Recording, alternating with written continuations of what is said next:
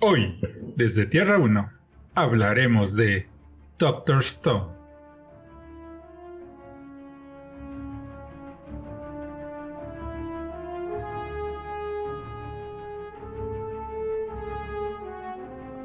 Hola caminantes de Tierras Infinitas, yo soy Gigi y me acompaña Jason.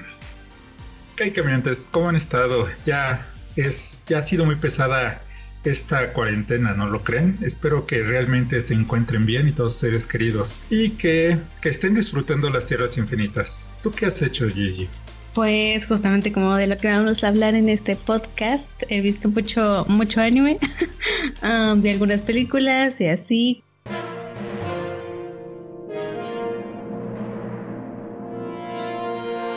Noticias.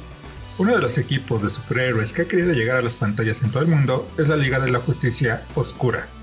Y por fin será así, ya que J.A. Abrams está preparando una serie sobre este equipo, la cual llegará a HBO Max, la plataforma de stream en la que Warner quiere concentrar todo su contenido audiovisual. Además, está trabajando una precuela del Resplandor que llegará a la misma plataforma. ¿Cómo ves? Si quieres ver una precuela del Resplandor? Mm, precuela del Resplandor, eh, pues estaría interesante, pero no es algo que espere tanto.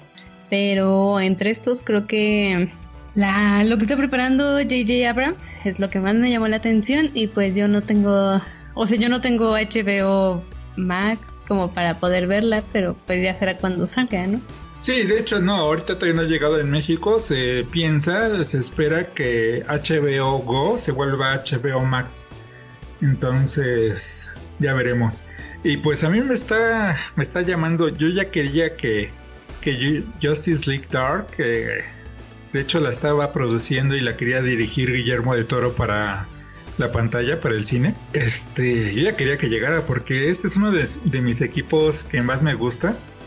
Porque no son como que los Boy Scouts de la Liga de la Justicia original sino que tiene personalidades más complejas como Constantine, este, Satana, eh, Etrigan, este, Deadman, este, y creo que también ha estado en sus filas, pero no creo que aquí vayan a estar Batman y Wonder Woman. Ellos los descarto. Ah, sí, este, Something. Entonces me gusta mucho porque no son como que héroes, son más como antihéroes y que trabajan como encubiertos, pero contra poderes místicos. Pues suena bien y J.J. Abrams es creo que alguien que nos ha entregado cosas buenas, ¿no? Sí, este, le gusta, sabe adaptar bien las cosas, adaptó, ah, y aparte de adaptar también sabe meterle acción a, se sabe cuándo tiene que ir la adaptación y cuándo meterle acción y por eso creo que haría un buen trabajo en esa serie. Me parece que la está produciendo, no creo que la vaya a dirigir. Pero ya la producción, creo que en producción, al menos las películas de Star Wars les puedan gustar o no, creo que es una muy buena producción. Sí, eso sí. Eh, tenemos también que después del desastre que fue Green Lantern, protagonizada por Ryan Reynolds, pensábamos que sería difícil ver una nueva película con algún linterna como protagonista. Y pues tal vez sea cierto, pero por lo mientras, Jones está trabajando en una serie sobre este superhéroe, la cual también llegará a HBO Max. Pues HBO Max se ve que viene con todo, ¿no? Sí, sí, este... No, no, sí, sí viste la primera de Green Lantern, bueno, la primera y única. No, no la he visto. ¿No? Ah, sí. Es mala, sí es, ¿no? Dicen, no sé. Sí, sí es mala. Tan es mala que Deadpool quiera meter a Ryan Reynolds para que lo olvidáramos de nuestra mente y aún así no pudimos. Los efectos especiales se ven muy plásticos, entonces, aparte de la historia, de hecho hay una historia muy parecida en una película animada, les recomiendo la película animada está mucho mejor. Y pues, no sé, no sé en este caso si va a ser sobre toda la corporación de los Green Lanterns, de los Green Lantern Corps, o va a ser solamente algún linterna en específico, mm, no sabría cuál, o tal vez, si no me falla la memoria, son cinco, cinco o seis, ya ni sé ya ni sé qué número de linternas hay en la Tierra, que se supo y eso es muy raro porque se supone que es un linterna por sector del universo, y hay cinco o seis en la Tierra, o sea, ¿por qué tantos? ¿La Tierra es la Iztapalapa del universo? ¿Cómo? No, no tal vez, tal vez. Entonces, eh, sí me emociona, me gusta mucho eh, Green Lantern, este, más que nada cuando son en la, bueno, para los que me conocerán, lo que tenga que ver con el espacio exterior me gusta. Entonces espero que sea en el espacio y no tanto en, en la Tierra. Pero por producción y por dinero me imagino que tendrá que ser en la Tierra, ¿no? Yo creo. ¿Quién sabe? ¿Qué tal que le están metiendo mucho billullo? Puede ser para bajarle este dinero a Netflix y a Disney. Disney. Que ahorita, bueno, esta noticia no está aquí, pero ahorita Netflix está ganando mucho dinero. Oh, sí, pues en esta época, ¿cómo no? Y pues la siguiente es que Sony da a conocer el nombre de la segunda película de Venom, la que llevará el subtítulo de Leather Be Carnage, algo así como que haya carnicería, además de ser pospuesta su estreno para el 25 de junio del próximo año. Pues todas las películas como que ya las están dejando para más atrás, ¿no? Digo, en fecha. Sí, no, no todas, de hecho, este es otra noticia porque de bueno, no, no cabría todas las noticias y tenemos solamente un cupo que ponemos, pero la de Tom Holland, la de Uncharted, me parece que la adelantaron. Es la única que he visto que la adelantaron de agosto del próximo año a junio del próximo año. Oh. Mm. Este, y bueno, de esta noticia me gusta su nombre en inglés. Ajá, en inglés. Carnage. Pero en español está como la traducción, ¿cómo sería? Pues digo, la traducción directa es que haya carnicería, pero, pero pues también que haya panadería y tortillería, ¿no?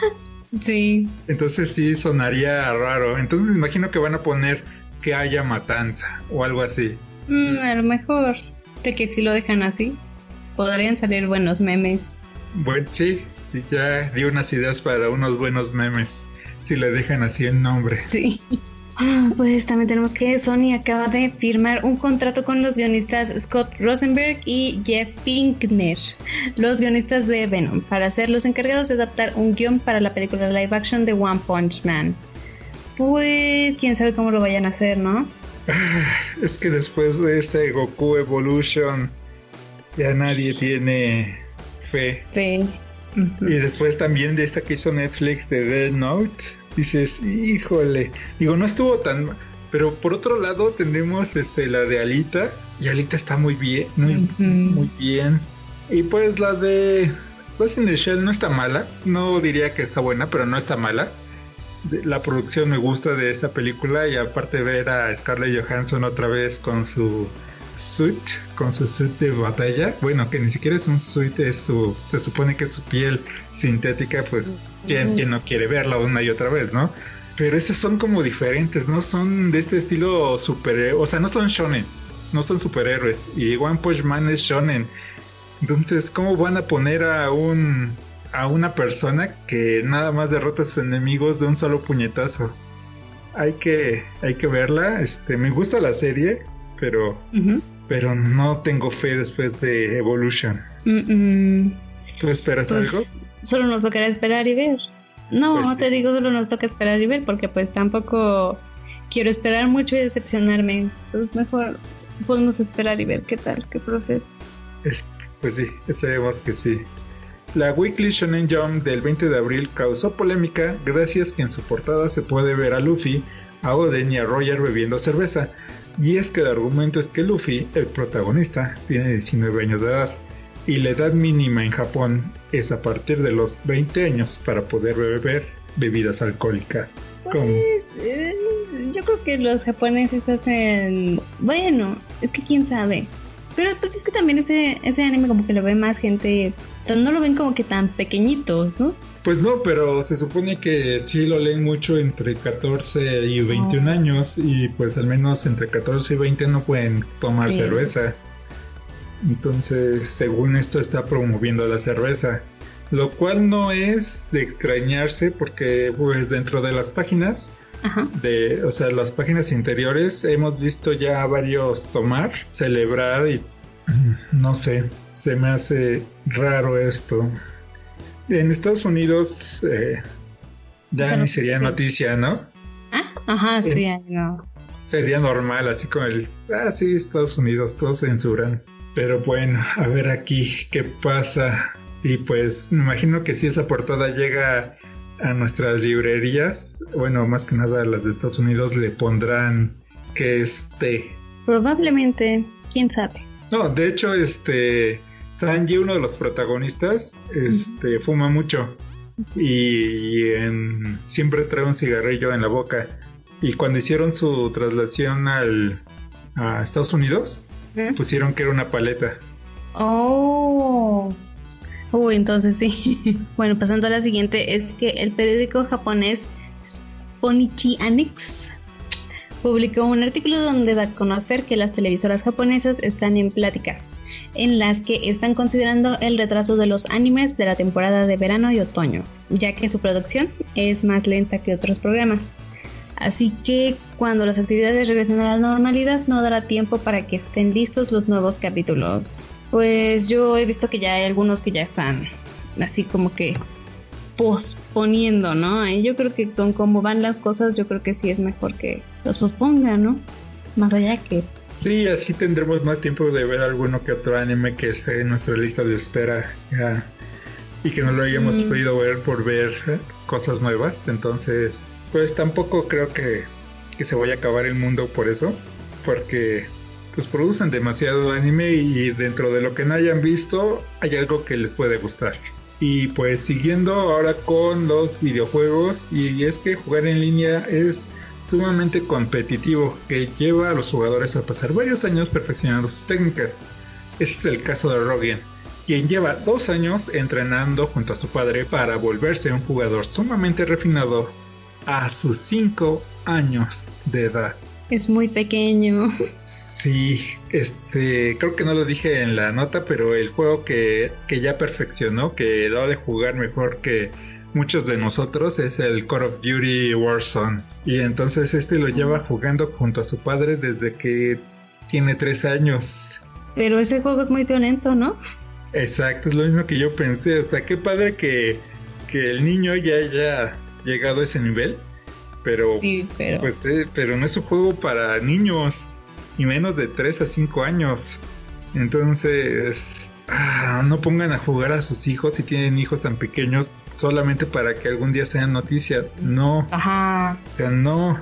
Está mal, es demasiada violencia para ellos. Ellos deben de estar viendo películas como Totoro, de los cuales ya hablamos aquí, y pueden ir a ver nuestros videos. ¿Qué tal mi auto spam? pero sí, no. No, pero sí está muy... no es correcto. Sí, yo también creo que no es correcto. Lo único bueno pues es que ya va a ser bueno jugando, pero pues mm, no, no, no creo que sea correcto que a, esa edad un juego tan agresivo, ¿no? Mejor hubieran escogido otro, ¿no? Pero bueno. y para aquellos que no jueguen con su padre como Rogan, Sori patentó un robot de compañía para que no se sientan solos, ya que reaccionará a los logros de quien lo compre. Esto para aumentar la motivación, lo que conlleva aumentar el nivel de los gamers, según la compañía japonesa. Y pues, esto es, eh, ¿cómo, sabe que eres un jugador solidario? ¿O es pues, dependiendo de quién lo compre? Pues sí, ¿no? Si tú eres un jugador solitario, lo vas a querer a comprar para sentarlo en tu sillón y cada vez que hagas un logro, hagas un super combo en algún juego de pelea, te va a aplaudir o te va a vitorear y te va a decir, así es campeón, tú puedes, sigue así. Va estar muy caro, ¿no? Sí, pero también, ¿quién lo necesita? Bueno, ¿quién, bueno pero es que, también Japón es un país diferente, ¿no? Solitario. Ajá. Pues pero pues, quién sabe, ya sabremos cuando, cuando veamos que mucha gente los compra, hasta nosotros lo vamos a comprar. Ah, solamente por curiosidad, pero no creo, ha de ser caro también.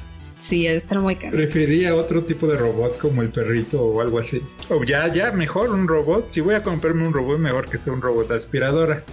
Al menos que trabaje, ¿no? Sí, al menos. Y bueno, ya eso fue todo por nuestras noticias. Pero vámonos a las rápidas. El Famitsu Denki Game Awards del 2019 dio a conocer sus ganadores y el mejor juego se lo dieron a Pokémon Sword and Shield. Bethesda donará un millón de dólares para pelear contra el COVID-19. Sony lanzará The Last of Us Part 2 este 19 de junio, mientras que Ghost of Tsushima llegará el 19 de julio. Para todos los amantes de los libros de Mundo Disco, escritos por Terry Pratchett, les tengo la noticia de que Narrativia, compañía que fundó el autor para que se encargue de administrar la propiedad intelectual, está trabajando junto a Motive Pictures y Endeavor Content para llevar una serie de esta saga a la BBC. Se ha encontrado una nueva especie de víbora a los pies del Himalaya, la cual fue nombrada en honor a la saga de Harry Potter, como, a ver si me sale bien esto, ¿eh? Como Trimeresurus Salazar. Ok. En Japón regalan decenas de Super Famicom conocido en el resto del mundo como Super Nintendo, para que los niños se queden en casa. La tercera temporada de Castlevania fue más exitosa que la segunda, colocando en el top 10 de Netflix en sus primeras semanas del estreno. El Canal 5 está preparando un torneo de The King of Fighters con los mejores jugadores de México, esto con el fin de recaudar fondos para la lucha contra el COVID-19. Se transmitirá el 9 de mayo a las 4 de la tarde. Boichi, dibujante de Doctor Stone, está trabajando en el arte del spin-off de One Piece, Ace Story Novels.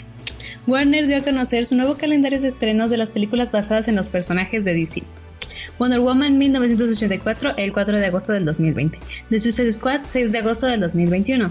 The Batman, 1 de octubre del 2021. Black Adam, 22 de diciembre del 2021.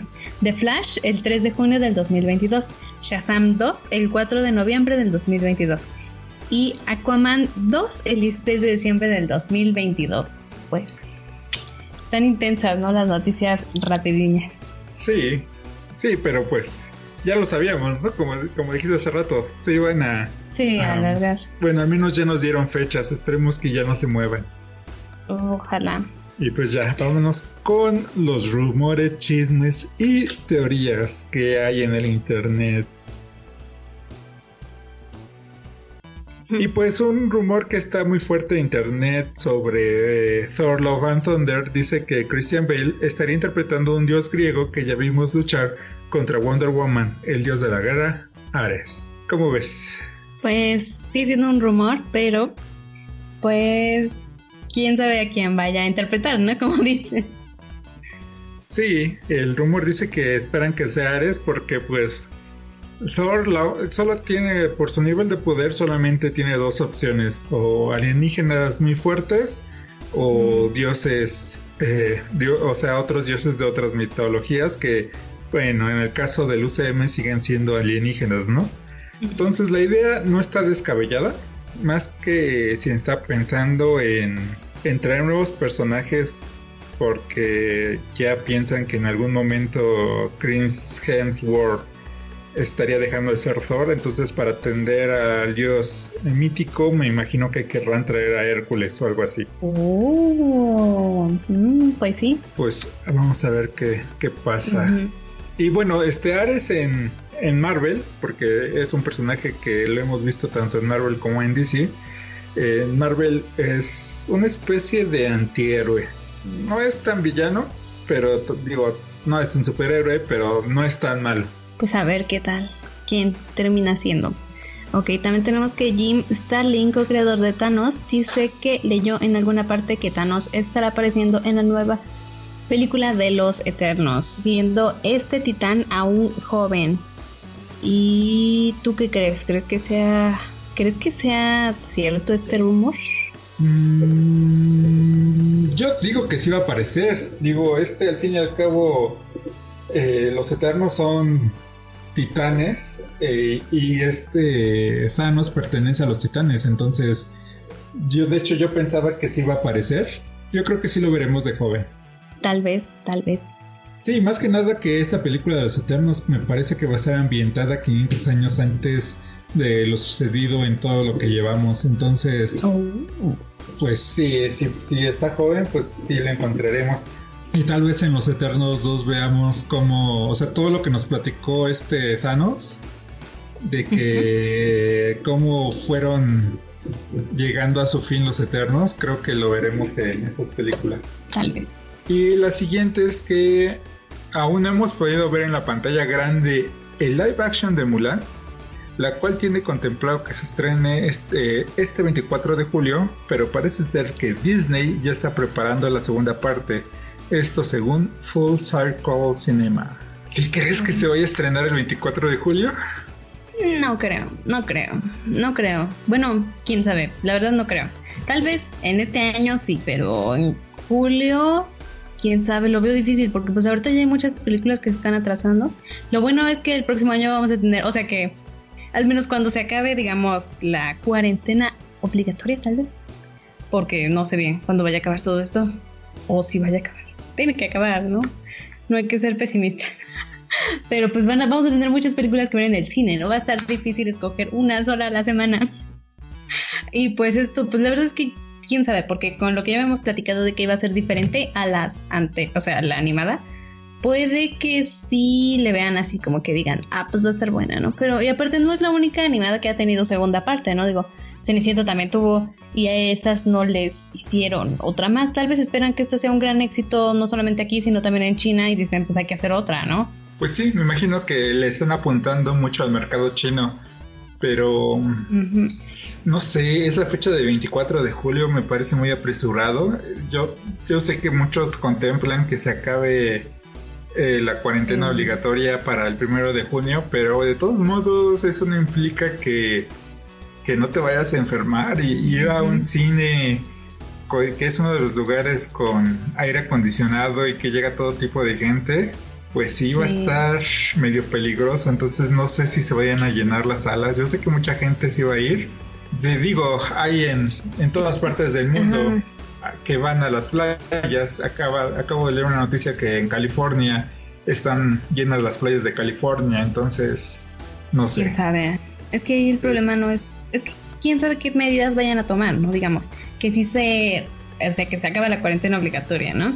Y vuelven a ir pero es como habían dicho, creo que cuando íbamos a ir a ver Bloodshot, pero que al final ya no fue más, que solamente iban a dejar entrar la mitad de personas, o sea que no se iba a llenar la sala, pero pues aún así, quién sabe, creo que es un lugar que sí es muy concurrido, ¿no? Tal vez entre semana no, pero en fin de semana sí, muchísimo, o sea, a mí me ha tocado ver cuando está súper lleno, yo creo que a ti también, entonces, quién sabe cómo vaya a estar. Yo creo que sí sería mejor que... Yo creo que la van a terminar alargando porque puede que, así como nosotros también vamos a esperarnos un ratito. Yo creo que va a haber más gente y pues van a perderle en taquilla, ¿no? Entonces yo creo que deben de pensar también en eso. Bueno, y pasando a la siguiente, es que además parece ser que Disney está trabajando en una nueva película live action basada en Dragon Ball. Aunque el protagonista no sería Goku, sino el príncipe de los Saiyajin, eh, Vegeta, ¿no? Se dice. Sí, Vegeta. Bueno, en japonés le dicen Vegeta. Oh, es que en España le dicen vegeta, ¿no? Como vegetal. pues de hecho de ahí viene, de vegetal.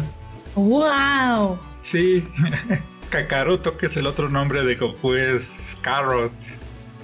La forma japonesa de decir carrot, carrot, ya ves que no tienen una R, sino usan la aro. Kakaroto. ¡Wow! ¡Oh! ¿Y tú qué esperas de esto? ¿Crees que lo hagan bien o lo hagan mal? Porque al final es Disney. Sí, es, Disney, pero ah, no lo sé. Eh, como dije hace rato en la noticia de One Punch Man, ya después de Evolution, ya no tengo fe. Ya no me, me, quitaron las, la fe y me la, me la vino a volver a matar este Netflix con eh, Entonces, no, ya espero que esté bien la voy a ir a ver, si la hacen la voy a ir a ver, pero no voy a ir a ir así de, oh, una película de live action de, sino ah, vamos a verla para el canal. así como de, pues a ver ahora qué hicieron, ¿no? Con qué salieron. Ajá, y si está buena, pues ya diré, uh, qué bueno, qué bueno que vine a verla, y si está mala, ya diré, ah, eh, pues sí, me lo esperaba. Y pues siguiendo con teorías extrañas, es que hay una que corre en internet sobre Stranger Things, la cual dice que el padre de Will estaría regresando a, la serie para reclamar la casa que abandonó Joyce junto a su hijo, con lo que sería contactado por los rusos para poder encontrar a Will. ¿Cómo ves esta teoría? ¿Te gustaría? Yo no he visto la temporada 3, entonces creo que estoy muy perdida. Puede que ahorita la, la retome porque pues ahorita hay tiempo, ¿no? Y me la he pasado viendo anime, entonces puede que sea un buen momento para retomar series, ¿no? Pues sí, ah. sí, porque si no vas a empezar a correr con los brazos hacia atrás y me vas a dar cringe cuando nos vamos a ver. no creo que te dé cringe. Todavía no, he seguido con Naruto. Estoy viendo otras cosas. Pero mm, tal vez, si le sigo, tal vez no me pueda detener y termine viendo Naruto. Y pues ya de ahí ya no va a haber vuelta atrás. Ok, entonces ya me darías cringe, pero sabes que todos modos siempre estaría contigo, aunque me des mucho cringe. Seré tu amiga otaku. Sí, ya, así podrá decir, ah, cuando me digan, ¿qué tiene tu amiga? Le voy a decir, nada, es otaku. sí, Ok, y tú, tú, tú que sí las, tú sí las sigues, ¿no? O sea, tú sí, vas al, canon. Sí, ahorita sí. Este, pues me parece que es una teoría factible. Ya hemos visto a su padre, ya hemos visto cómo no le importa a sus hijos. De hecho, cuando desapareció no le importó, solamente le importó para ver qué dinero podía sacarle. Y si tiene casa mm. gratis, este, pues me imagino que sí lo veremos. Y si los rusos lo contactan, es factible de que diga, ah, sí, yo, yo, yo los ayudo a buscarlo para, pues para que me den algún dinero. Sí, ah, entonces sí es factible. Pasando a la siguiente, la pandemia en la que estamos inmersos ha paralizado varias industrias y una de las afectadas es la de los componentes que son necesarios para crear las consolas, por lo que se espera que la PlayStation 5 sea lanzada con una producción limitada y costosa. Lo bueno es que yo no la voy a comprar cuando salga, ¿no? Sí, me recuerda mucho lo que pasó con el PlayStation 3 que salió, al menos en México, valiendo unos 14 mil pesos de esa época, que vendrían siendo unos 22 mil, 23 mil más o menos. Más o menos. No, no, no, no he hecho la conversión bien, pero sí, salió muy cara. Entonces, este... Y esa primera versión traía retrocompatibilidad del PlayStation 1 y del PlayStation 2. Entonces para abaratarla le quitaron esa retrocompatibilidad. Y me imagino que si sale tan cara y no la empiezan a vender, eh, le van a bajar algunas cosas. Se espera que esta PlayStation 5 también tenga retrocompatibilidad. Entonces me imagino que eliminarán eso y harán algo slim. Y pues ah, complementando esta noticia es que también se espera que el PlayStation 4 baje mucho de precio para pues para que la compren el PlayStation 4 y las pérdidas por el PlayStation 5 no sean tantas. Me hubiera esperado para comprarlo. y pues creo que esas son todas las noticias, ¿no?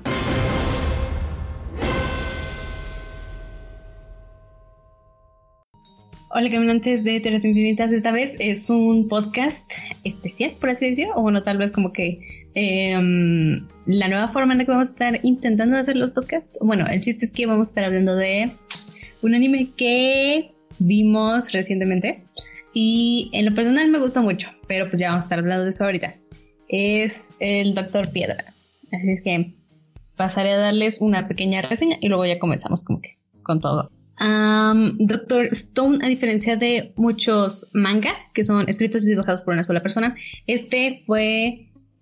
Eh, eh, de este fueron encargados dos personas. Un, por así decir, un dibujante que viene siendo Boichi, el encargado del dibujo, que es conocido por Sonken Rock, y el autor, digamos, es Richiro Inagaki, creador de Ice Shield 21 o 21 es una obra sobre fútbol americano. Doctor Stone trata de cómo los seres humanos quedan petrificados en el año 2038 debido a algo que solo se podría describir como una aurora boreal. De repente sale una luz verde. y aunque en flashbacks podemos ver cómo algunas aves ya habían sufrido de este estado, eh, todavía no, no sabemos. Bueno, al menos si nada más han visto el anime, bueno, vamos a estar hablando con spoilers también. no sabemos bien por qué fue, qué pasó y tal vez no lo sepamos, pero pues ahorita vamos a estar hablando de eso. Así que después de 3.700 años, el primer humano en lograr salir de estado, o por así decir, despertar de la petrificación es Ishigami Senku y poco después Oki Taiju, que es pues, su amigo, ¿no? Quienes dedican sus días a perfeccionar la fórmula que pueda liberar al resto de la humanidad de la petrificación. El plan consistía en ir liberando a las personas mientras creaban la fórmula. Y la siguiente en la lista era Ogawa Yusuriha, que es la chica a la que le gustaba, o sea, se gustaban mutuamente, ¿no? Taiyu y ella. Y Yusuriha. Eh, de hecho, cuando llega eh, el tipo aurora boreal, la luz verde que los convierte a todos, es justamente cuando él se va a declarar, ¿no? Qué mala suerte tiene el Taiyu. y pues antes de terminar de declarársele, pues se vuelve en piedra y ya cuando la van a despetrificar, por así decir, cuando la van a despertar de la petrificación, el plan cambia debido a que unos leones los persiguen, por lo que deciden despertar primero a Shishio Tsukasa Shishotsuka, quien tenía una reputación de un gran peleador. Eh, fama que no se ganó en vano, ya que cuando despierta mata de un golpe al rey de la selva, así es de lo que vamos a estar hablando ahorita. Parecía que la vida de estos tres iba a ser más sencilla.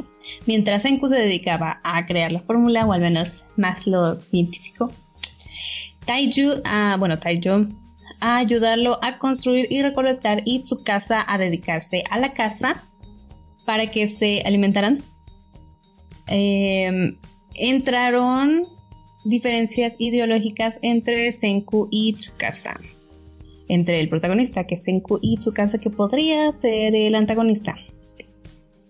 Por un lado, Senku quiere liberar a todos, a todas las personas, ¿no? En sí quiere retomar la civilización y Tsukasa bueno, al menos como yo lo entendí, es que no está completamente de acuerdo con Senku porque él quiere despertar solamente a las personas que por así decir fueron buenas. Y creo que hasta aquí quedaría el resumen de la historia, sin tener más spoilers, aunque creo que ya les spoileé mucho. Sí, ya estuviste spoileando algunas cosas. Sí, Entonces, antes de seguir con spoilers, ¿qué te pareció? O sea, sí, ¿te gusta? Me eh, gustó muchísimo, ya que me diste la palabra la voy a tomar. Me gustó muchísimo, me gustó muchísimo Doctor Piedra. Yo no tenía fe. Me lo habían recomendado alguien y, mm, o sea, al igual que me recomendó Naruto, no le había hecho caso. Creo que nunca le hago caso a las personas que me recomiendan cosas. Entonces yo decía, ¿por qué voy a ver eso? Y no sé, de repente, como habíamos platicado de que Crunchyroll estaba gratis, pero creo que no era completamente aquí, creo que era más en Europa. Ah, al menos a mí todavía me salían anuncios eh, pero igual me lo aventé. Primero vi One Monogatari, que ya lo había visto, y todos los anuncios, bueno, no todos, pero digamos un 90% de 100 eran del Doctor Piedra. Siempre salía ahí el guapísimo de Senku. Em, es, es, me encanta. Entonces me comenzó a intrigar y dije, pues a ver qué tal está, ¿no? No tenía fe. Dije, si el primer capítulo me aburre, ya no lo veo. Y lo vi, me gustó muchísimo, me gustó muchísimo, me encantó. Entonces ahora creo que fácil podría decir que es mi anime favorito porque me gustó muchísimo y tampoco he visto tantos animes como para decir, uy, hay otro, pero al menos en el top 3 sí debe de estar este. Me gustó muchísimo. Me gustó mucho. Quiero leer el manga ya, pero sí lo quiero leer en físico, lo quiero comprar, quiero tenerlo en mi colección. Entonces, ahorita no lo he leído. Y en sí creo que es una historia a la que sí deberían de darle una oportunidad si no lo han visto. Realmente es muy, muy bueno. Me gustó mucho. Pero ya, creo que ya dije que sí, me gusta mucho. ¿A ti? ¿Te gustó? sí, sí, me gustó. De hecho, yo ya tenía el número uno del manga, este, nada más que no lo había podido leer. ¡Wow! Pero para este... ¿Y ya lo leíste? Para este podcast ya lo leí. Este, hacía algunas cosas que cambian. Ah, mm. Algunas que son por así decirlo, políticamente incorrectas en el resto del mundo lo terminan por cambiar. Bueno, ahorita cuando ya hablamos con los spoilers. Ah, ok. Lo digo. Ah, sí, este. Y pues sí, me gustó mucho. Ah, y pues cuando me lo trataste de vender, ah, para mí, bueno, yo veía los comerciales como dices y, y era como que muy gritones y dije, hay otro, anime de oh. gritones. Qué flojera. por ejemplo, yo cuando vi los comerciales, yo no pensaba que Senko fuera, fuera a ser el principal. Yo creía que era Taiyu. Era más él el principal. O sea, era el que se veía casi en todos. Y Senko estaba como que atrasito. Y, o sea, y creo que el primer capítulo más o menos así es, como que si crees que dices, ah, pues va a ser Taiyu, ¿no? El más importante. Pero ya después te das cuenta de que Senku es la mente maestra detrás de todo. Sí, este, no, yo ya sabía que era Senko por, por, te digo, ya tenía el manga. Entonces, eh, en la portada está él, entonces no, no hay de otra. Pero si me hubieras dicho que lo había escrito Inagaki, yo lo hubiera ido a ver desde ese momento, porque Inagaki, eh, al menos Shield 21 me gusta mucho y sabiendo lo ñoño que es, este, eh, pues ah. le, le, hubiera dicho, ah, pues sí, lo, lo ñoño. Entonces, sí, sí me gustó y pues ahora sí vamos a analizar a profundidad la obra y por ende va a haber más spoilers, muchos más spoilers de los que ya les dijo Gigi en el resumen. Yo solo iba a decir que pues si no lo han visto deberían de verlo antes de seguir con el vídeo y ya después o con el podcast. Ok, sí, ahora sí, ya, sigue. Sí, sí, porque lo que vamos a decir ahora va a ser un análisis tal cual. Y pues para empezar me gustaría decir que Doctor Stone no es solo sobre ciencia, sino que es una oda a la humanidad, a la cultura humana, a la fuerza en conjunto que hemos tenido y que nos ha permitido viajar a los lugares más difíciles de alcanzar del planeta, conquistar la oscuridad, comunicarse con los seres queridos aunque estén al otro lado del mundo y hasta ir al espacio, y todo esto de la mano de la ciencia. Entonces creo que para empezar, si a alguien no, no le gusta la ciencia, no le gusta esta parte, creo que por ahí podrían entrar, ¿no? Que no nada más es sobre ciencia, sino sobre la fuerza de la humanidad en conjunto. Y pues vamos con los autores. Vamos con Inagaki Richiro, que pues ya lo habías mencionado y me dijiste que si yo te lo hubiera vendido diciéndote que lo escribió, lo hubiera ido a ver. Él nació el 20 de junio de 1976 en Tokio. Debutó en el 2001 con Nando de Moroku Gatsuju Sanji. Ese mismo año escribiría también Square Freeze y empezando el 2002 Love Love Santa. Este año ganó el Story King de la Shonen Jump con I Shield 21, 21 historia que empezaría este mismo año su publicación y que terminaría hasta el 2009 después de 333 capítulos como ya mencioné, eh, de sus obras anteriores, eh, después de terminar el manga por el que más se le conocía, creó Kiba, Kiba y Kiba o Kiba and Kiba en el 2010. Shinpai Kato no Face en el 2011, Alpha Centauri Dobutsuen en el 2014, Kobushi Samurai en el 2015 hasta alcanzar la cima con Doctor Stone en el 2017. Y pues sí, este, empecemos por esta parte geek. Como ya dijiste en la introducción, Inagaki fue el creador de Shield 21, manga que trata sobre el fútbol americano y del cual podemos ver algunos guiños en Doctor Stone. Las dos obras tienen mucho en común, por ejemplo, y el más obvio es que Inagaki es todo un geek, le gusta estudiar al detalle el tema del que está hablando en sus obras. Por ejemplo, en Ice Shield 21 las jugadas y las formas de usarlas son las que veríamos en un partido de americano. Tan es así que no me acuerdo en qué año, este, yo soy fan de los 49ers estaba viendo un partido, creo que era para las semifinales, en las, para llegar a la final que perdió contra los Ravens. No me acuerdo qué año fue. Según yo fue 2014, pero no, no, aseguro. Este, hay una jugada en la cual eh, no me acuerdo cuál era el otro equipo. El equipo contrario iba a anotar. Entonces faltaban como un minuto y medio. Y, en mi mente fue, ¿y por qué no lo hacen como en Nashville 21 que lo dejen pasar? Para que así tengan ese minuto y medio y puedan anotar ellos y ganar. Porque si no anotaban, se iba a detener el, reloj, iba a seguir avanzando y entonces iban a perder. Y así como lo vi en Shield 21, así lo hicieron los 49ers. Y son cosas que dices, le, le entró, le, le metió coco este Inagaki. Y pues este lo mismo pasa con Doctor Stone, la cual tuvo que estudiar y asesorarse para que los procedimientos fueran reales. Pero sabiendo que Son Shonen exagera cosas como el entrenamiento o fuerza de los personajes, pero Doctor Stone hace parecer a Ice Shield como si fuera un trabajo de prueba, ya que la investigación, la conformación del mundo y la historia son mucho más complejos como diría Senku, 10 millardos de veces más complejo. Me imagino que no has visto Ashield 21, ¿verdad? No, y pues también es de deporte, yo no sé tanto y no me gustan tanto de deporte, pero Es lo que había dicho, ¿no? Yo no soy tanto de shonen y me metí a Doctor Piedra. Puede que me sorprenda. Sí, aparte, eh, como ahorita ya no va a haber este las Olimpiadas, eh, pues vamos a hacer un podcast de al menos un ánimo de deportes para que te vayas eh, haciendo la idea de que vas a ver al menos uno de deportes. Está bien. Por otra parte tenemos al otro creador que viene siendo la mano que dibuja. Fue Boichi. Y ese es el nombre que usa Mojik Park o Mojik Park, artista surcoreano que actualmente radica en Japón, con el fin de volverse mangaka. Decidió estudiar física en la universidad con el fin de crear historias de ciencia ficción. En 1993 debutó en Corea del Sur en una revista Shoujo, además de crear trabajos para enseñar a dibujar. No fue hasta el 2014 cuando debutó en Japón con Ultimate Space Emperor Caesar.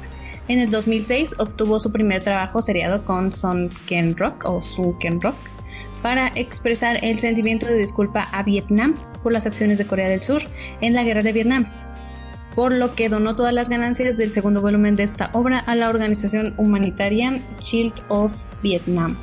Pues con esta reseña que acabas de dar, como que se viene a la cabeza que Boichi también tiene mucho que ver en esta obra, que también siento que es coautor en el sentido que también está escribiendo, porque al fin y al cabo estudió física.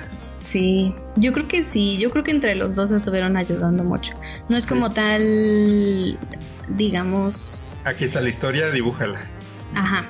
Sí, yo creo, que, sí la piensan entre las dos vámonos a algo que a ti te gusta mucho porque yo sé que tú eres muy musical, te gusta bailar, te gusta cantar y tienes muy buen oído que yo hay cosas que a veces no capto en los ritmos y que a ti te hacen ver las películas de otra forma y pues claro, la música.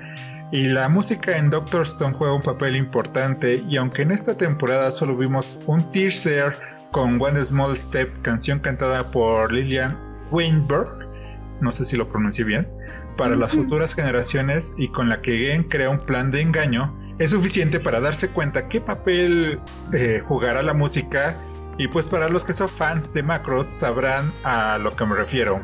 Yo no sé a lo que te refieres. Ah, bueno, eh, spoiler.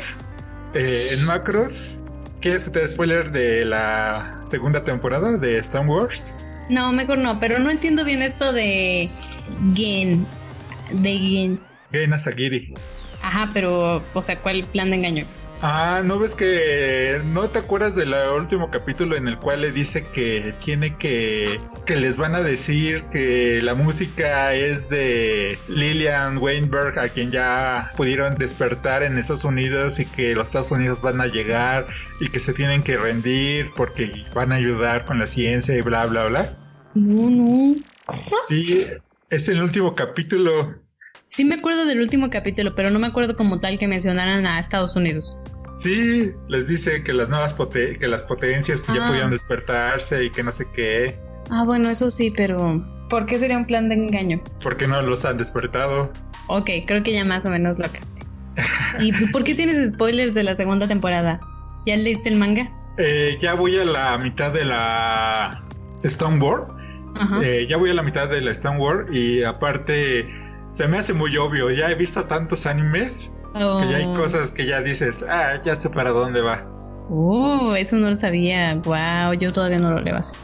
Entonces, eh, bueno, la primera, el empecemos con los openings y los endings. Y el primero, el primer opening, la primera canción que escuchamos es el Good Morning World el cual fue compuesto y es interpretado por Burnout eh, Syndromes, quien ha trabajado principalmente en Haikyuu. La letra la podríamos interpretar como la humanidad en general y cualquier persona que busca cumplir un sueño en lo particular, ya que nos dice lo difícil y cansado que ha sido el camino, que esta persona siga adelante por la esperanza de lo que podremos ver al final, de que los errores existen, pero mientras se siga con vida no se dejará de intentar. De las dudas que se nos presentan de que si funcionará o si valdrá la pena y cómo lo único que podemos hacer es confiar. Lo que vemos en las imágenes son a los protagonistas y antagonistas, algunos teasers a los ítems que desarrollará Senku o que su casa será el antagonista. Y pues me gustaría escuchar tu opinión, que, que eres, como ya dije en la introducción, más auditiva tú. Ok, pero solamente de esta canción, ¿no? Ya después pasamos a las siguientes. Ok. Sí, eh, sí. Del Ohio Sekai, pues me gustó. Me gustó, creo que realmente los. O sea, creo que em, la letra de. Digamos, todas las canciones me gustó. Pero como tal, sí hay una que me gustó mucho y que pues la voy a mencionar, voy a decir eso cuando los toque, cuando, cuando la menciones. Pero esa también me gustó creo que entre los dos openings es la que más recuerdo. Pues en sí no es como que me haya generado tanto, creo que más que nada la letra, creo que toda la letra de todas las canciones tiene mucho que ver con la serie y me gustó. Eh, pero la que más me gustó no es esta, así que no tengo tampoco tantísimo que decir. ¿A ti cuál fue la que más te gustó o lo vas a mencionar ahorita que la menciones? Esta está bien, esta tiene ritmo y es una melodía esperanzadora. Sí. Como lo dice, como lo dice al inicio y varias veces lo repite, hola, eh, buenos días mundo. Me parece que es, Ohio se cae. Ok, sí. Lo que tengo que decir lo diré la siguiente. Ok. Ok, entonces vamos con la siguiente que es Live, la cual la interpreta eh, Ruth A o Rude A o Rude A, no sé cómo lo diga como la mayoría de los endings es más calmado que el opening y que parecería que tiene toques románticos como cuando dice lloraste cuando viste un cielo monocromático y aún recojo tus lágrimas o en incluso si salgo lastimado te rescataré y tal vez no está alejado de la realidad, pero es más que nada el amor que Senku le tiene a la ciencia y a la tecnología, o a la humanidad misma, pero más que nada el amor que Senku le tiene a la ciencia, a la tecnología o a la, humanidad misma, como lo vemos en la animación, la cual muestra a Senku en la noche meditando, pero también con una mirada de determinación. Luego pasan varias imágenes del siglo actual como un partido de fútbol, el tren Tokio, un cohete saliendo al espacio y muchas escenas más, las cuales no podrían estar relacionadas, pero que realmente es Senku reportando lo que fue. Estas imágenes, que desde mi punto de vista son una oda a los logros humanos y que muchas veces damos por hecho, son intercaladas con los rostros de sus amigos y justo al amanecer se levanta para dirigirse determinado a cumplir su propósito. Y pues hablábamos de una canción que me gustara, esta creo que es la que me gusta por lo que acabo de decir, que es esa oda hacia la humanidad. De cómo, oh. cómo pasan los partidos de fútbol, cómo pasan las personas con celulares, el tren de Tokio, la, me parece que está la Tokyo Tower. No, creo que sí sale la Tokyo Tower, pero también sale la Tokyo Sky Tree entonces, todas las cosas que hemos construido y que damos por hechas, pero imagínate vivir en un mundo como Senku donde solamente que están en tu recuerdo y sería muy difícil volver a, a vivirlas. Entonces, creo que eso es lo que más me gusta y me llena de emoción. A mí también es esta la que más me gusta. De todas las canciones que salieron, esta fue la que más me gustó. Y creo que en sí, los endings son los que más me gustaron, más que los openings. Los openings no me causaron casi nada, me gustaron, pero pues. Pero los dos endings sí me gustaron muchísimo. Este me gusta, pero no por lo mismo que por lo que a ti, sino me hace sentir bien extraño, es muy raro. Es como solamente me ha pasado con otra canción y me hace sentir como un vacío en el corazón. Es muy extraño, no sé por qué será. No sé si es por el ritmo, no sé si es por la letra, me gusta muchísimo. No sé si es por la serie, no sé, pero me gusta mucho. Y este ending es muy, muy bueno. De hecho, o sea, sí, en el día a día yo lo sigo escuchando y me gusta muchísimo. Es de, la, es de las canciones favoritas actualmente para mí. Y creo que más que nada a mí me gusta por la letra. Es. No solamente la letra, sino creo que la voz queda muy bien y queda muy bien con el anime y también la música. Creo que más que nada toda la tonadita me gusta mucho, me hace querer bailar, está muy buena, me gusta muchísimo. Yo diría que si todavía no le dan una oportunidad a Doctor Stone, se la debería dar solamente para escuchar este ending, porque es muy, muy bueno. Es, eh, creo que es la mejor canción que he escuchado en todo el anime, y eso que no he visto tanto anime. Me, me causa gracia, bueno, no gracia. La palabra que en japonés es omoshiroi, que es divertido y a la vez interesante. Interesante, ajá. Este, tú que me conoces sabes que es mi palabra favorita, pero no hay una palabra tan exacta en español, tal vez sea asombro. Oh. Este, de cómo metes la palabra vacío en el corazón, bueno, la frase vacío en el corazón con me hace bailar. Como que eso no te lo imaginas, algo bailable pero que te provoca un vacío en el corazón. Se me hace totalmente homoshiroi. Es que es muy extraño, no sé si alguna vez te ha pasado, pero así como que una canción te recuerda cosas como muy tristes que te hace querer llorar, pero no lloras. Es muy extraño. No, no, creo que eso es lo que trataba de hacer la canción, porque eso es lo que lo que es, o sea, si ves las imágenes, bueno, que yo soy más visual y por eso las lo, veo por esa parte. Es, es Senku, como dije, este, viendo hacia el pasado, añorando ese pasado. Creo que de ahí viene el vacío que sientes, pero con la esperanza de construir un futuro y creo que de ahí nace el baile que te gusta. Y por eso lo lograron muy bien. Sí, la verdad es que es una muy muy buena canción. Y sí, tienes razón. Y mira qué cool que sea la misma canción que nos gustó más, ¿no? Sí, digo que a mí fue por también que le metieron la parte visual. Yo soy muy visual. Tal vez si no me lo hubieran metido así no lo hubiera entendido. Oh. Pero por eso me gusta a veces ver estos openings que por, por, lo mismo de que yo a veces auditivo no, no me fijo mucho. Pues sí, y creo que es todo lo que tengo que decir de esta canción. Sí, y pues vamos con el segundo opening de esta primera temporada que se llama Sange Shoku. Y pues la música estuvo a cargo de Pelican Fan Club. Y al igual que el primero nos da spoilers de la trama como los discos y las poleas que sean muy importantes en esta segunda parte usa algunos momentos del anime y al igual que en Live parece que es una canción romántica, al menos entre dos personas, pero que de nuevo creo que es Senku diciéndole a los eh, adelantos tecnológicos actuales que podrá alcanzarlos usando todos sus conocimientos. Pues como dice, sí, es como que podría ser algo romántico, bueno, pero también hemos visto que hay varias canciones de anime que tienen un opening y un ending romántico y no es como que se trate tanto de eso el anime. Pero como dices, también esto se puede tomar por el lado de la ciencia. Sí, del amor de eh, hacia la ciencia, ¿no? Creo que es... Entre los dos openings me gusta más el de Good Morning World, el de Ohio Sekai. Pero este también es bueno. Creo que es muy parecido a, al primero, pero como más, no sé cómo decirlo. Como que el otro me parece más alegre y este es como más, como que se viene algo tenso, ¿no? Digamos, tal vez también justamente por el momento en el que estaba dentro del anime, ¿no? Que ya era casi al final. Pero igual la letra está muy bonita. Creo que todas las letras de todas las canciones quedan muy bien. Realmente sí me gustaron todas las canciones. Sí, y bueno, no sé si igual que te, pasa igual que a mí, pero esta es eh, en mi top 4, de, sea, en mi top 4 de las 4 es la cuarta. Ah, sí, yo creo que también me pasaría lo mismo. Sí, Good Morning World es la tercera, la, que ya dijimos live es la primera.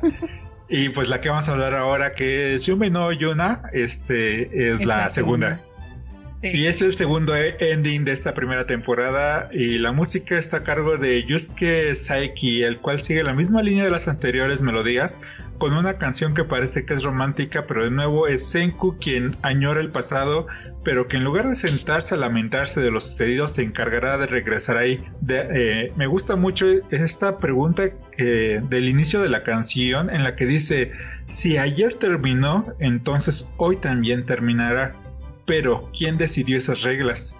Parece ser una pregunta obvia. La rotación de la Tierra hace que exista la noche y el día, pero tal vez a muchos de ustedes ya se les olvidó que hubo un tiempo en su vida temprana en la que no lo sabían, que cada amanecer era una maravilla y que realizaron esta pregunta, pero de obvia no tiene nada, ya que la humanidad por miles de años no supo por qué la noche y el día terminaban. Era un misterio tan grande que hubieron civilizaciones que sacrificaban gente para que el sol volviera a salir.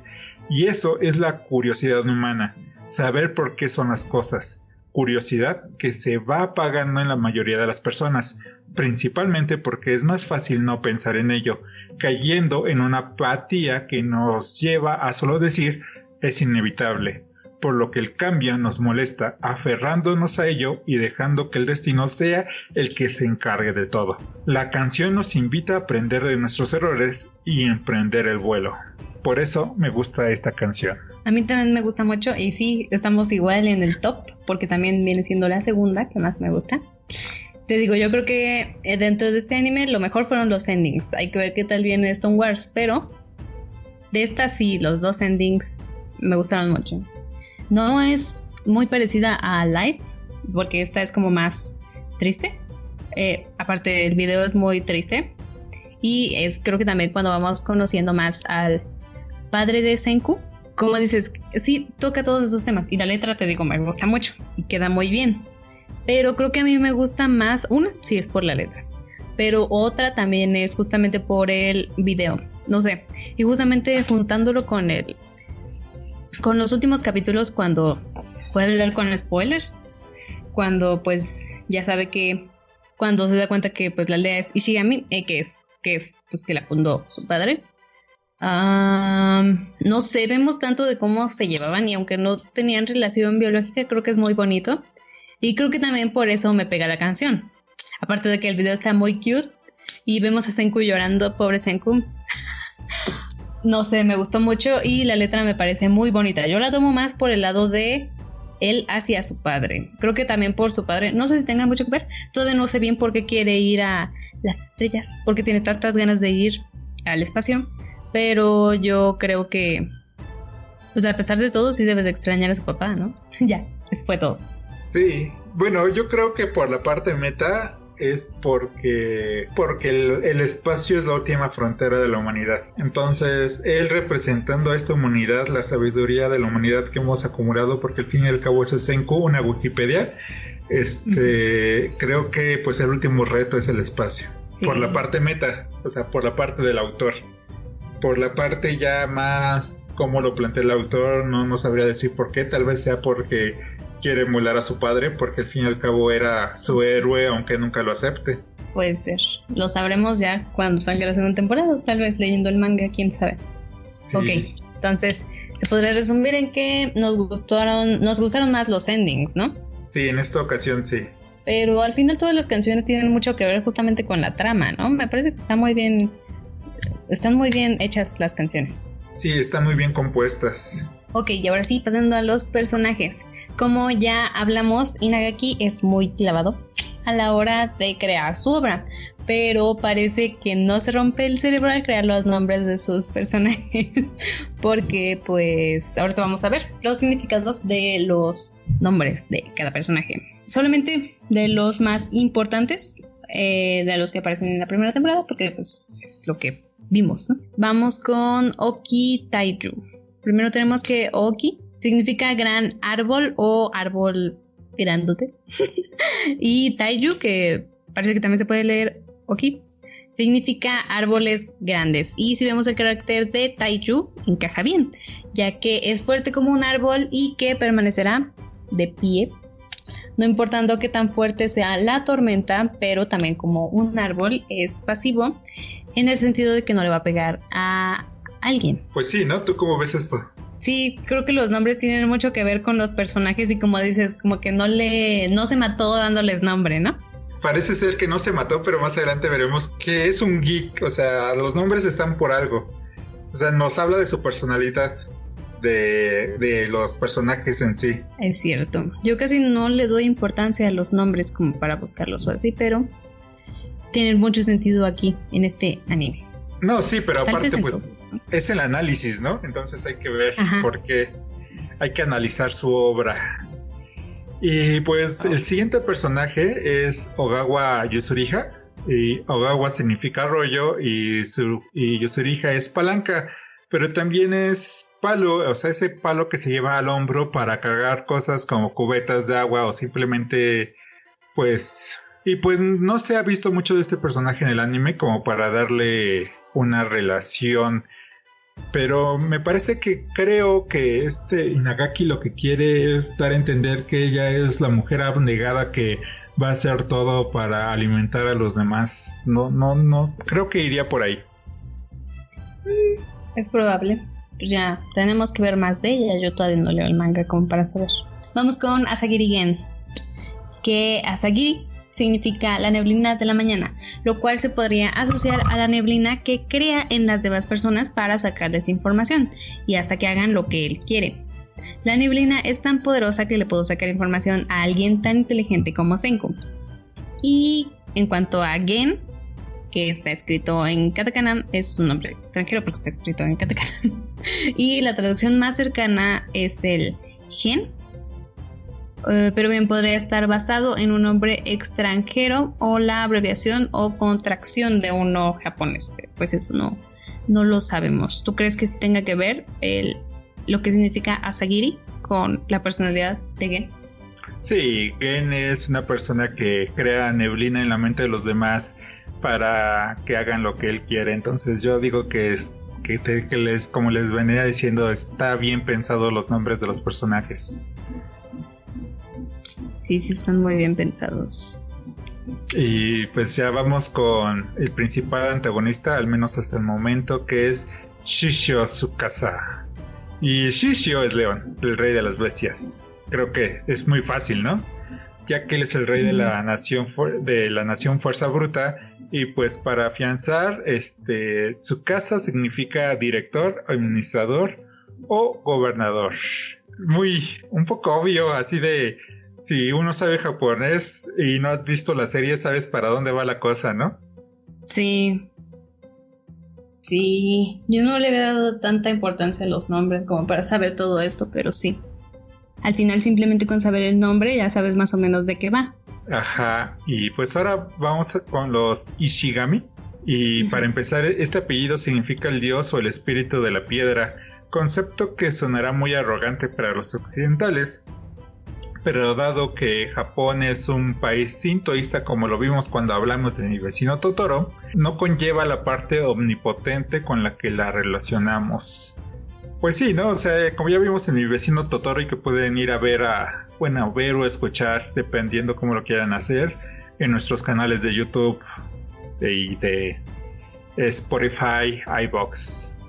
Pero sigamos porque eso ya lo hablamos en ese capítulo. Sí, ok. Ishigami Byakuya. Byakuya significa 100 noches, indicando el deseo que tiene por ir al espacio. Es el fundador de la aldea en la que se encuentra Senku, como ya lo mencioné, spoiler. A quienes les contó, sí, 100 historias para traspasar mensajes y conocimientos a Senku. Como curiosidad, los kanji que conforman el nombre, que son Byakuya, si son usados para nombrar a una mujer, serían Yuya, este, los miembros de la aldea Shigami tienen nombres que tienen que ver con la piedra, como magma o chrome, de los cuales no hablaremos ahorita, los cuales hablan por sí mismos. Pero los que sí podemos sacarles un poco son los de Ruri, que en español sería lápiz lazuli, una piedra preciosa que fue usada tanto por eh, faraones como por reyes y que llegó a valer hasta cuatro veces el valor del oro pero Ruri también es la palabra para referirse al azulillo grande, un ave que vive en Norteamérica y que inverna en Centroamérica. Y pues, eh, ¿con qué se le asocia a las aves? Eh, así es, su bello canto, ¿no? Y pues, spoiler alert, para los que solo hayan visto el anime, el canto de Ruri jugará un papel muy importante en la segunda temporada, algo que ya les dije hace rato pero que no hablaré para no echárselos a perder y pues tampoco a Gigi. Ok, pasamos con Kohaku, eh, que significa ámbar y el ámbar es una piedra que confunde por mucho tiempo a los científicos, ya que los traía locos. Eh, pensémoslo, se presenta con una gran variedad de formas, texturas, estructuras, tamaños y también demuestra una gran riqueza de colores. Posee cualidades químicas y físicas tan inusuales. A primera vista parece ser una piedra que arde en el fuego, que cruje y humea como el carbón. Si se deja sin acceso al aire y se calienta, se derrite al igual que la miel. Produce electricidad estática si se frota y flota en agua salada. Además, la gema en sí es cálida al tacto. Sí le pensó. ¿Y lo pensó mucho? Sí, o sea, es Kohaku. O sea, el ámbar traía loco a los científicos. ¿Quién es el científico aquí? Senku. ¿A quién va a traer loco? Por eso van a ser locos. Ajá. Entonces, eh, sí, sí le pensó. Yo creo que se va a quedar con Asagiri Gen. que anda shipeando. Ok. Este, Fuyoshis, no le hagan caso a, a Gigi, por favor, no shipen a, a Gen con, con Senku. Eh, la, va a ser Senku con Kohaku, es un Senko. Sí, un Senko, sí. Va a ser Senko, por favor, no, no le hagan caso. Y pues ya, para terminar, vamos con Senku. Y pues si el nombre de su padre era Cien Noches, su hijo siendo diez veces mejor que él sería Mil Cielos. Pero también, pero también podría representar las mil veces que se tienen que hacer las cosas como mínimo para alcanzar la maestría o el cielo. Cosa que siempre repite nuestro protagonista, que las cosas no pasan a la primera. Pero también tiene referencia con una obra muy famosa de Estudio Ghibli, pero esa curiosidad la pueden ir a ver a mi video de 17 datos y curiosidades sobre Doctor Stone, aunque ya dijimos algunas aquí en el podcast, pero esta es una que les podría sorprender. Pues sí, al final sí tiene mucho sentido los nombres que le dio a cada personaje, quedan muy bien con el personaje. Sí, me gusta qué tan ñoño es Inagaki. Y pues ahora ya vamos a hablar eh, sobre algo poco un análisis sobre la obra como shonen, o sea, no la podemos calificar fuera de un shonen porque sería injusto para la obra, cosa que muchas personas luego hacen, que quieren calificar, eh, por ejemplo, Dragon Ball eh, junto a otra serie o películas o obras literarias de la talla de autores de Shakespeare o Oscar Wilde lo cual se me hace muy injusto porque no es para eso, son cosas eh, para diferente público y pues las vamos a analizar bajo ese esquema, ¿no? Y pues vamos a empezar como... Bueno, para empezar hay que decir que Japón es un país con pocos productos primarios para exportar. Carecen de petróleo y sus minas de minerales no son competencia contra las de otros países, por lo que para crecer como nación y posicionarse como la potencia mundial que es, tuvieron que importar la materia prima de otros países y con esta crear productos como computadoras, autos o consolas de videojuegos, por lo que para hacerlo a lo que se le da una gran importancia, una gran prioridad en este país es a la educación, tanto la formal como la que se da en casa, lugar donde se les enseña que no tienen que molestar a los que están a su alrededor, así que son una sociedad callada y que se fija al caminar esquivando a los demás. Por lo que en lugares públicos como los trenes no es común ver a gente hablando por teléfono. Por mucho escucharán un voy en el metro, luego te marco. Por lo que es interesante que la mayoría de los protagonistas de los shonen sean personas escandalosas y que les gusta gritar a todo pulmón, como en el caso de Goku, Ruffy y hasta Naruto. Personajes que también comparten que son sumamente confiados y que les encanta pelear contra contrincantes más fuertes. Luego tenemos otros casos como Tanjiro o Deku, los cuales no les gusta pelear y no son tan confiados, pero que lo hacen para proteger a los demás y que por lo regular no andan gritando a menos que sea necesario. Y por último, y los menos, son los arrogantes que saben lo que valen, no buscan pelea pero están preparados para ella y, no, y son callados, como en el caso de Senku Ishigami. Y pues, ¿con qué tipo de protagonista te identificas tú, Gigi? Yo mm, no sé si podría tener algún personaje con el que me identifique porque creo que todos son como... creo que a lo mejor podría tener mucho de varios, porque al final digo, no me puedo comparar con Senku porque no soy tan inteligente ni, ni me considero como tal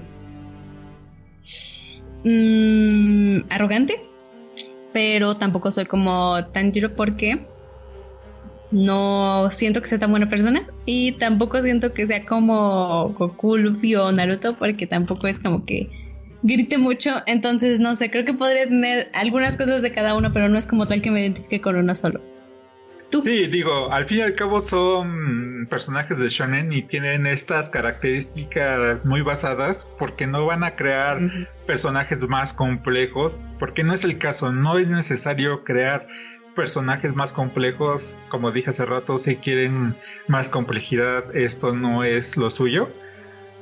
Esto va para otra parte, este, pero si te tuvieran que decir este Goku, Tanjiro o Senku, ¿cuál dirías? Hago ese cosplay. ¿Cosplay?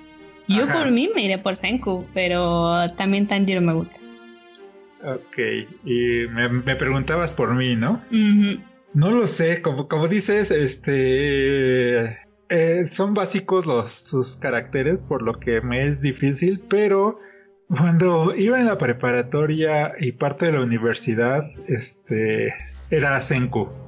Sí, era muy arrogante, demasiado diría yo, pero no sé, no, no podría decir que fuera buena persona o mala persona, creo que no es tan relevante. De hecho, Senku tampoco es tan buena o mala persona, simplemente quiere que la ciencia siga. Pero con el paso del tiempo, este, me voy más por Tanjiro, siento que soy más así. No me gusta enfrentarme a las personas, ya es así de, ah, sí, tú eres más inteligente X, pero si alguien molesta a las personas que quiero, sí soy como Tanjiro y me prendo. oh. O tú que me conoces, ¿qué tal? ¿Sí? ¿Más o menos? Yo creo que sí. Yo creo que sí es correcto lo que acabas de decir. Y pues nos gustaría que nos dijeran ustedes, caminantes de tierras infinitas, cuál, con qué protagonista de Shonen se identifican. Saben que pueden comentarlo y vamos a estarlos leyendo. Y ahora vámonos con las exageraciones, porque en los shonen todo es exageración. No importa qué género sea, si es acción, si es aventura, si es de deportes, si es de peleas, o en este caso si es de ciencia. Hay exageraciones. Y la primera exageración que nos sale a todos eh, a la vista es la fuerza bruta, ¿no?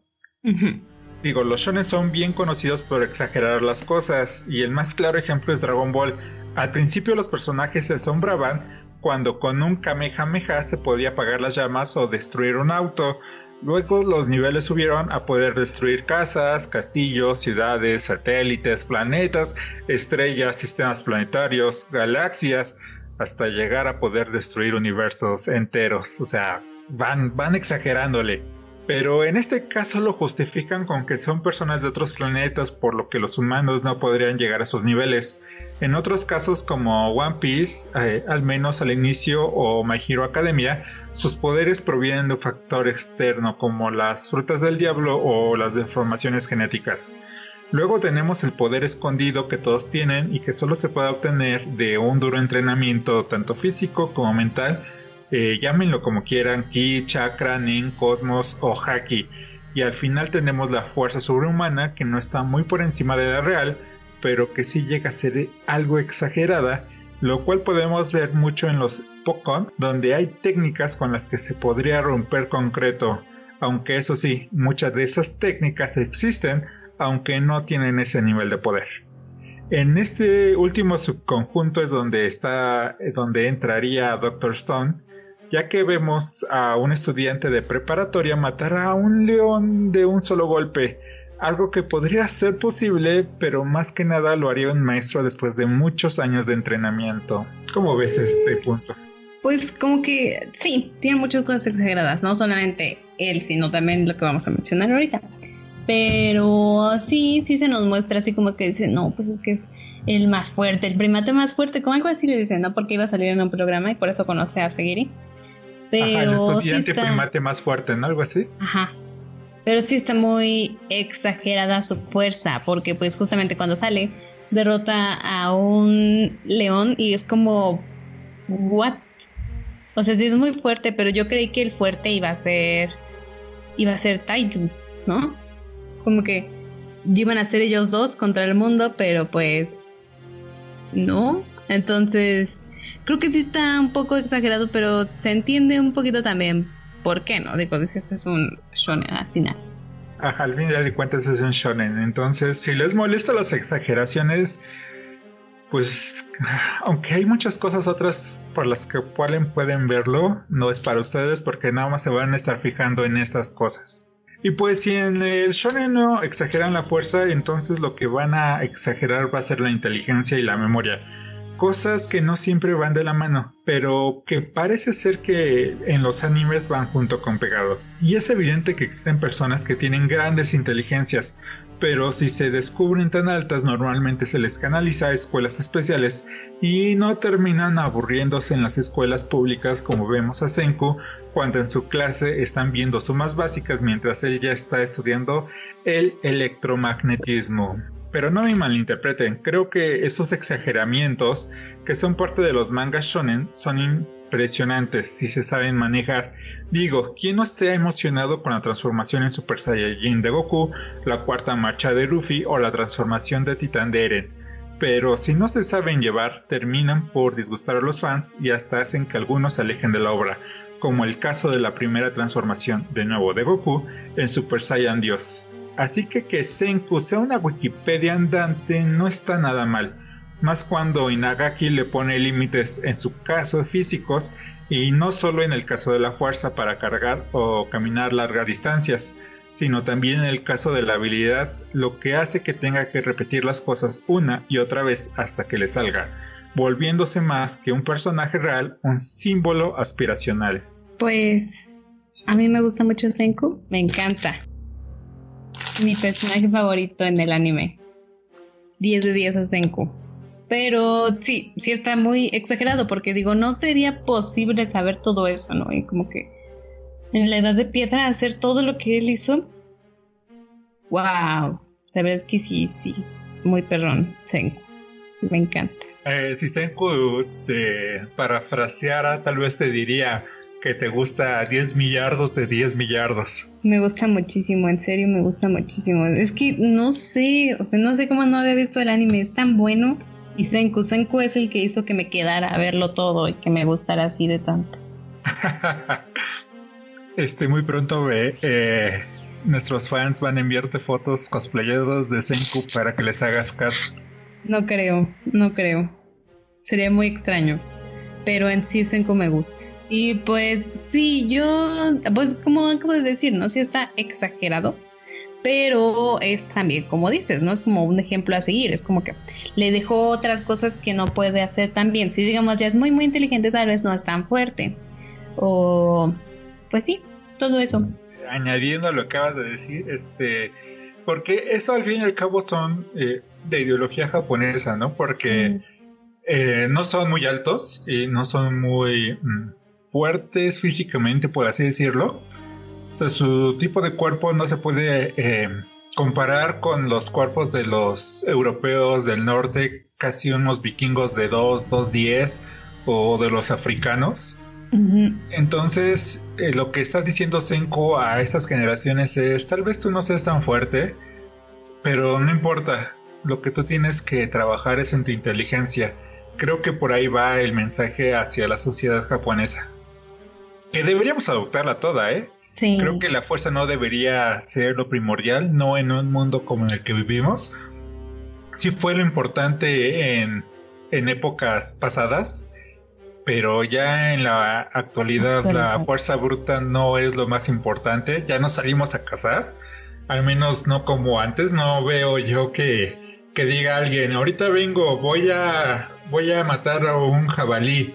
Entonces... Eh, creo que como la sociedad está, lo más importante es alimentar nuestro cerebro. Claro, sin descuidar nuestra, nuestro cuerpo, pero más que nada por salud.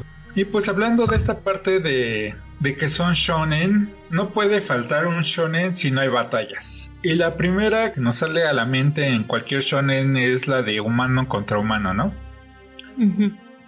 Y pues sí, ya vimos cómo en Doctor Stone se exagera la fuerza de los personajes tan fuertes para derrotar a un león, tan incansables para correr dos maratones o tan ágiles para brincar entre las ramas como si fueran Tarzan. Y sí, ya sé que es porque ha entrenado eh, desde niño a estos personajes, ya sea porque son gimnastas de un nivel olímpico o que su familia tenía un dojo, los eh, pretextos, por así decirlo, que nos dan en todos los shonen por lo que es obvio que sean así de fuertes, por estos clichés, por así decirlo.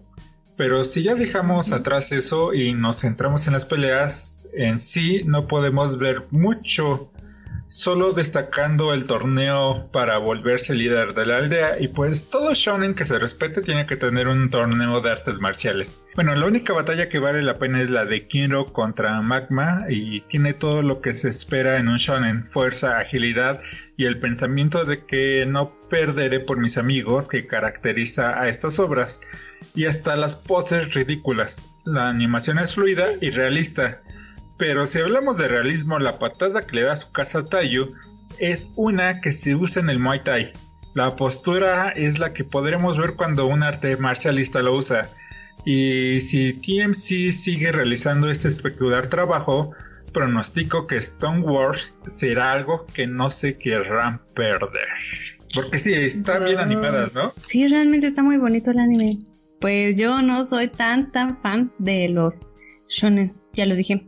Y no me gusta tanto ver tanta acción. Creo que me gusta más ver, pues, otras cosas, ¿no? Por algo sé más de shojo, pero sí, creo que últimamente me ha gustado más y creo que es justamente por esto, ¿no? Porque no es como que lo principal, ¿no?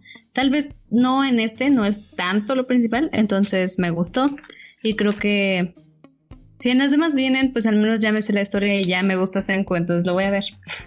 Sí, no creo que vaya por esa parte de batallas de fuerza física contra fuerza física, porque al fin y al cabo la obra, al menos Stone Wars, es fuerza física contra eh, intelecto, contra la tecnología elaborada por Senku, contra tácticas, por así decirlo.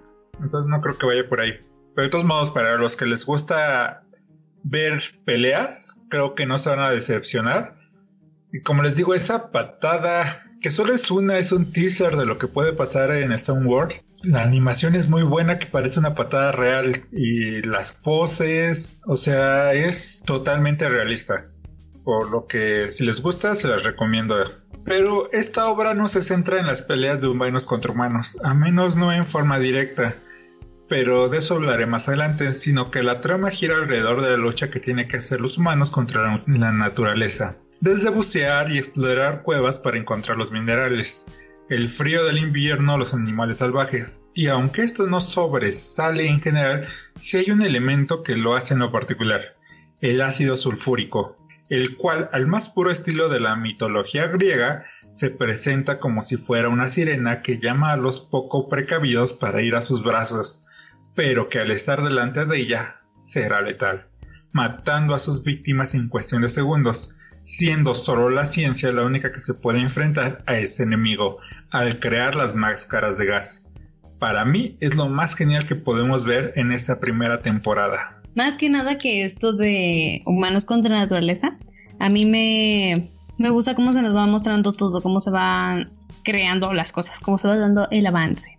Y aunque sí, pues esto, todo esto se da porque pues, pues la petrificación pasó y pues si no, no veríamos nada del anime. Ah, me parece muy cool que hayan hecho todo como que no sé tanto de, ni de física ni de química como para decirte todo está bien, pero creo que sí tiene mucho de ese lado científico y, y creo que es justamente también lo que atrapa, ¿no? Que se nos muestra como tienen también como que contratiempos, no sé, como que hay cosas que no se les acomodan del todo, ¿no? Como, como es en la vida, ¿no? No todo tiene que acomodar, y más cuando es contra la naturaleza. Por eso les digo que sí hay que ejercitarse para pelear contra la naturaleza en esos sentidos, pero ya no es tanto para sobrevivir, sino para aprender. Entonces, sí ejercítense, pero también a esa mente que es más importante. Y pues vamos para una parte que creo que les va a gustar mucho a los chicos. Y es esta parte un tanto echi que tiene la, la serie. Y pues la sexualidad dentro del manga y el anime está muy presente en todo tipo de obras, por lo que se ha censurado en varios países del mundo, como el capítulo de Radma y medio donde va al baño público y que podemos ver el torso desnudo de Radma en su forma de mujer la ocasión cuando Goku le toca el busto a Bulma creyendo que son las esferas del dragón, o el jutsu de Naruto que se transforma en una mujer tapándole solo el humo que deja la técnica después de ser usada. Y aunque recientemente los animes no llegan a esos extremos, es innegable que siga ahí. Desde la caída fortuita que hace que el hombre toque donde no debe y que pone a la mujer en poses muy sugerentes, también tenemos las fantasías de los personajes donde los vemos como si tuvieran un harem sin dejar pasar a los ancianos rabo verde que no desaprovechan la oportunidad para toquetear a la chica que esté a su alcance. Y esta obra no es la excepción, ya que Inagaki dibuja viñetas donde podemos ver a los personajes femeninos en poses sumamente sugerentes, siendo Oruri la más usada para esto.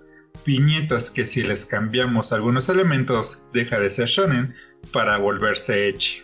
Yo como tal, esto del ecchi lo pensaba como más como que pues salen casi casi desnudos al principio, ¿no?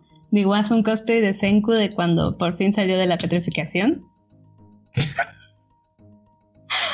Pero pues en sí, fuera de lo demás, creo que no es algo de lo que se le dé tanta referencia, pero es algo que, o sea, tanta importancia más bien, pero sí es algo que pasa, ¿no? Pasa muy poco, creo que se le da más importancia a otras cosas. Eh, creo que es porque tienes una mente muy limpia, no eres, eh, no, no eres tan maleada por así decirlo. Pero ¿te acuerdas cuando le dan la medicina a Ruri? Ajá. ¿La ves en qué pose está? ¿Por qué se la dieron así? Sí. Sí, te quedas así de, ok. Sí. Sí, sí, Ryan lo eche algunas escenas cierto, de, sí. de la obra. Y hay muchos, eh, muchos elementos para que vayan a buscarla, para que corran a verla si aún no la han visto, pero esperemos que ya la hayan visto por los spoilers. Pero tenemos peleas y hay escenas H, entonces, bueno, H en el sentido de que le cambian algún elemento por otro más humano, por así decirlo, y ya estamos hablando de eso, ¿no? Entonces, para los amantes de este tipo de cosas, hay muchas cosas que les pueden gustar.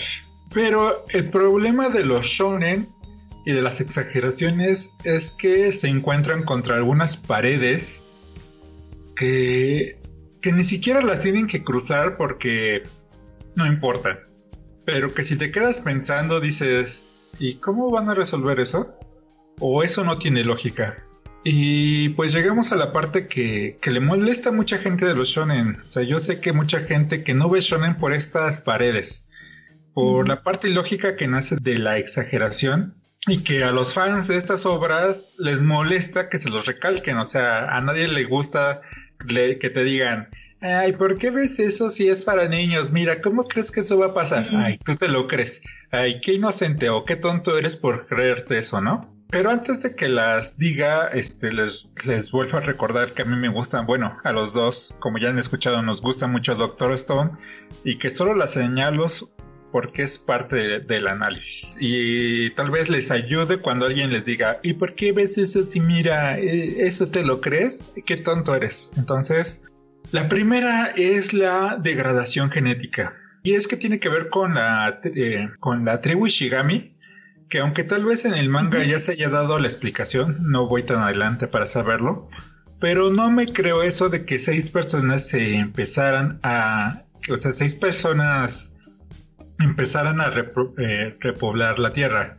Las deformaciones genéticas que tendrían sus descendientes serían demasiadas, que ya se hubieran extinto hace muchos siglos atrás. Si ya de por sí hay más eh, variedad genética entre dos grupos de orangutanes en el Congo que en toda la humanidad junta, este, seis personas, eh, no, no les quiero decir cómo terminarían esos niños. Pues sí, creo que cierto es algo que no se nota y realmente no sé muy bien cuánto tiempo, cuántas generaciones llevan esa, esa justamente la, la tribu Ishigami. Sí, pues son 3.700 años.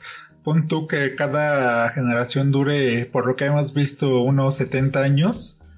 Ah, si hacemos la mm. división, son casi 110 generaciones más o menos. Sí, 110 generaciones. Ya deberían de haber estado muy deformes genéticamente para... Bueno, que no es spoiler porque, bueno, no es spoiler de la set del manga porque ya lo vimos y solamente es usar un poco de lógica de que hay más personas en, en ese mundo. Hay más personas aparte de los Ishigami, si no, no habrían este guardianes a la entrada de la aldea.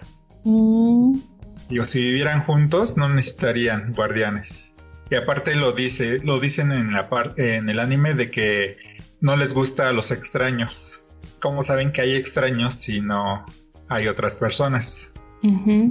Oh. Pero bueno. Y algo más importante y que sí me da un poco de risa es este la degradación de la lengua.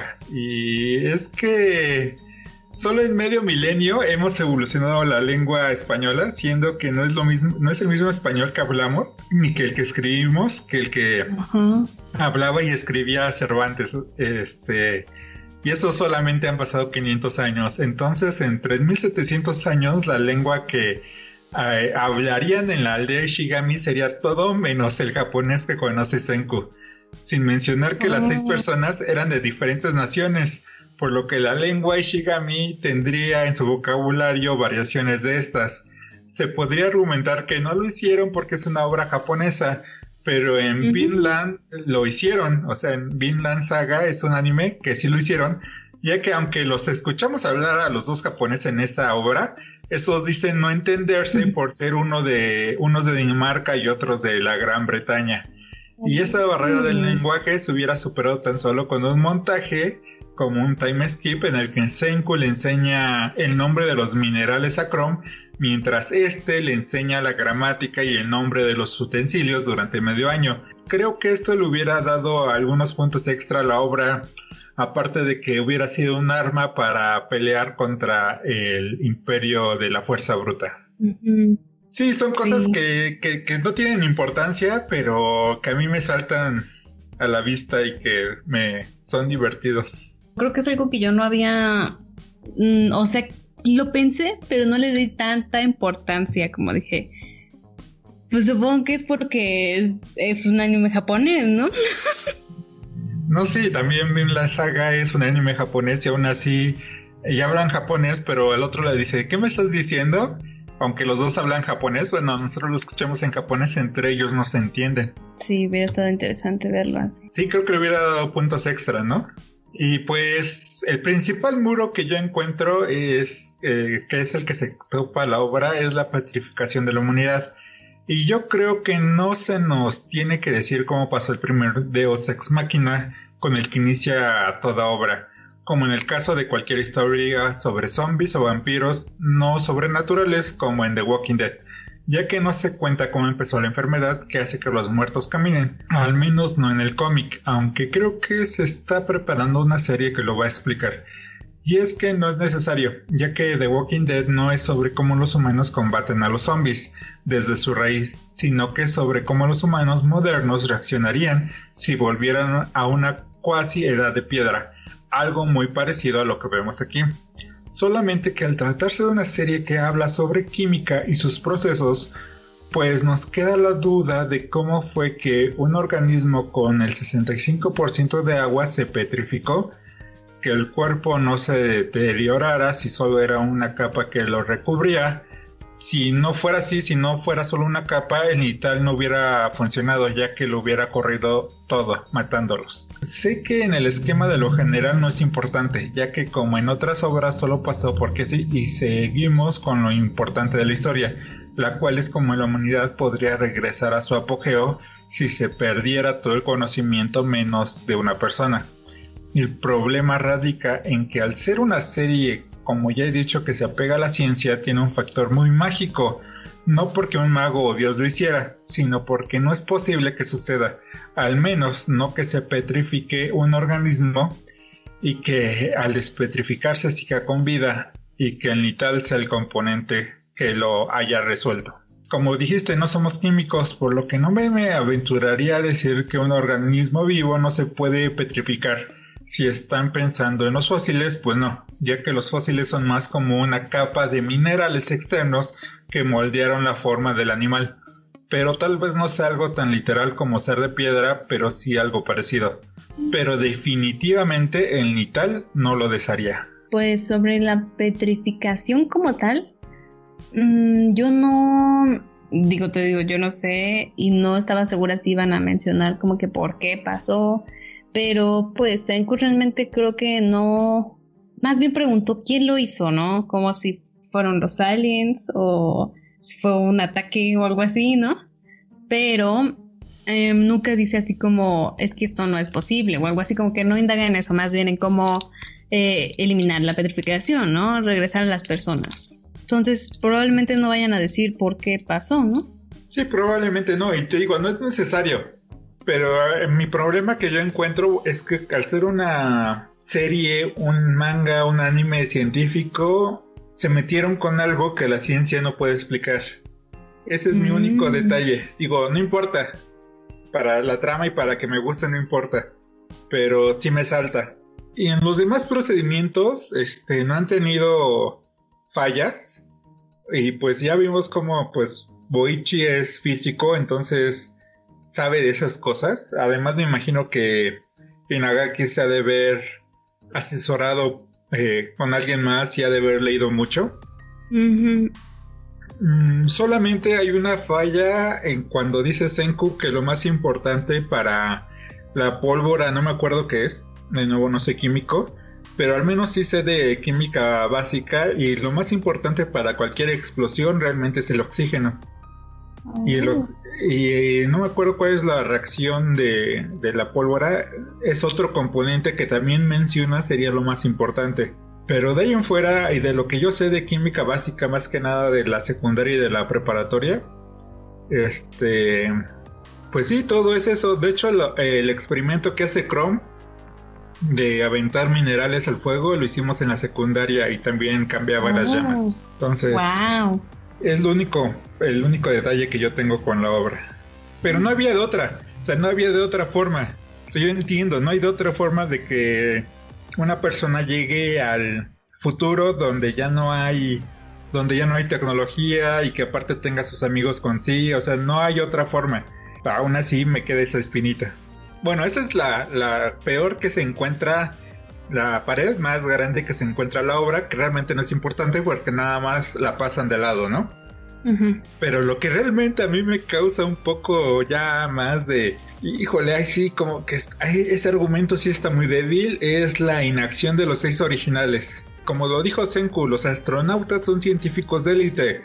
No hubieran construido una balsa que pudiera llevarlos a Japón, lugar que sabemos que llegan porque están las tumbas de los fundadores.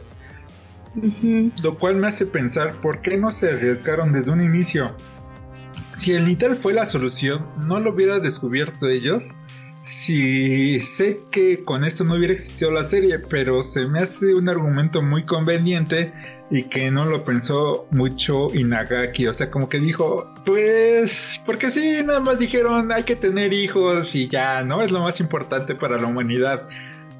Lo cual conozco a muchos científicos, estudié en una facultad, o sea, en la facultad de ciencias, conozco mucho cómo piensan y no sería, o sea, sí son muy ojo alegre. Pero no pensarían, lo primero es tener hijos. Ajá. Buscarían una solución. Ajá, exacto. No se quedarían a tener hijos en una isla. Mm. Es cierto, yo sí lo pensé, pero Ah, por ejemplo, con lo que dice de que su padre realmente no era así como que muy inteligente, dije, bueno, pero se supone que los demás sí, ¿no? Bueno, a lo mejor Lilian, ¿no? Pero los demás sí, y sí me parece como que muy extraño que lo único que hicieron fue dejarle un disco a Senku, bueno, a la civilización, por, pero nada más por la idea de Byaku, Byakuya, ¿no? De su papá. Es como, ellos no lo pensaron. Ajá, o sea, siendo los otros cuatro científicos no dijeron, ¿saben qué? Este, vamos a ver qué está pasando, cómo lo deshacemos. Somos de la NASA, estuvimos en el espacio. Vamos a llegar a la ciudad más cercana, encontrar un laboratorio y tratar de descubrir cómo deshacer esto antes de ponerse a tener hijos. Sí. O sea, digo, sí suena muy romántico y sirve para la historia, pero conozco científicos y no son así primero es la respuesta. No sé si por estudiar en la Facultad de Ciencias ya también podría ser llamado científico, porque yo digo que las matemáticas no son la ciencia, son más la lengua que con la cual se escribe la ciencia. Pero, pero en la Facultad de Ciencias lo primero que aprendes es, bueno, no, los que llegamos a la Facultad de Ciencias es porque somos curiosos. Y no, y no nos hubiéramos quedado así de. Ah, sí, ya se Bueno, pues ya pasó, ¿no? Ajá. No, y trataríamos de resolverlo. No sé cómo, ayudarían eh, ecuaciones diferenciales, cálculo integral a los químicos. Me imagino que les ayudaría porque tengo un amigo que es químico y bueno, tengo varios, pero este amigo hizo su maestría y luego me preguntaba sobre eh, sus procedimientos de cálculo integral avanzado. Entonces, me imagino que les hubiera servido de algo, ¿no? Yo creo que sí, pero pues no lo sé. Realmente no me había puesto a pensar en eso, como que nada más es o sea, en los últimos capítulos es cuando se da como que la importancia de quiénes fueron o se nos muestra y después de ahí, pues ya se acaba. Y pues también me parece muy extraño, como dijiste en los puntos anteriores, que, o sea, que de tantos, o sea, no todos eran japoneses, ¿no? Solamente el papá de Senku. Ajá, solamente él. Como para que se hayan quedado con esa lengua. Te explica Inagaki lo quiere hacer muy romántico esta idea de que el más grande científico de los de los astronautas como empieza abrirse a la humanidad, lo que ahora quiere es conocer el amor y por eso se casa, pero su esposa se enferma y él se enferma y ellos mueren y los otros dos científicos dicen, pues vamos a buscar la, cura para que no se enfermen.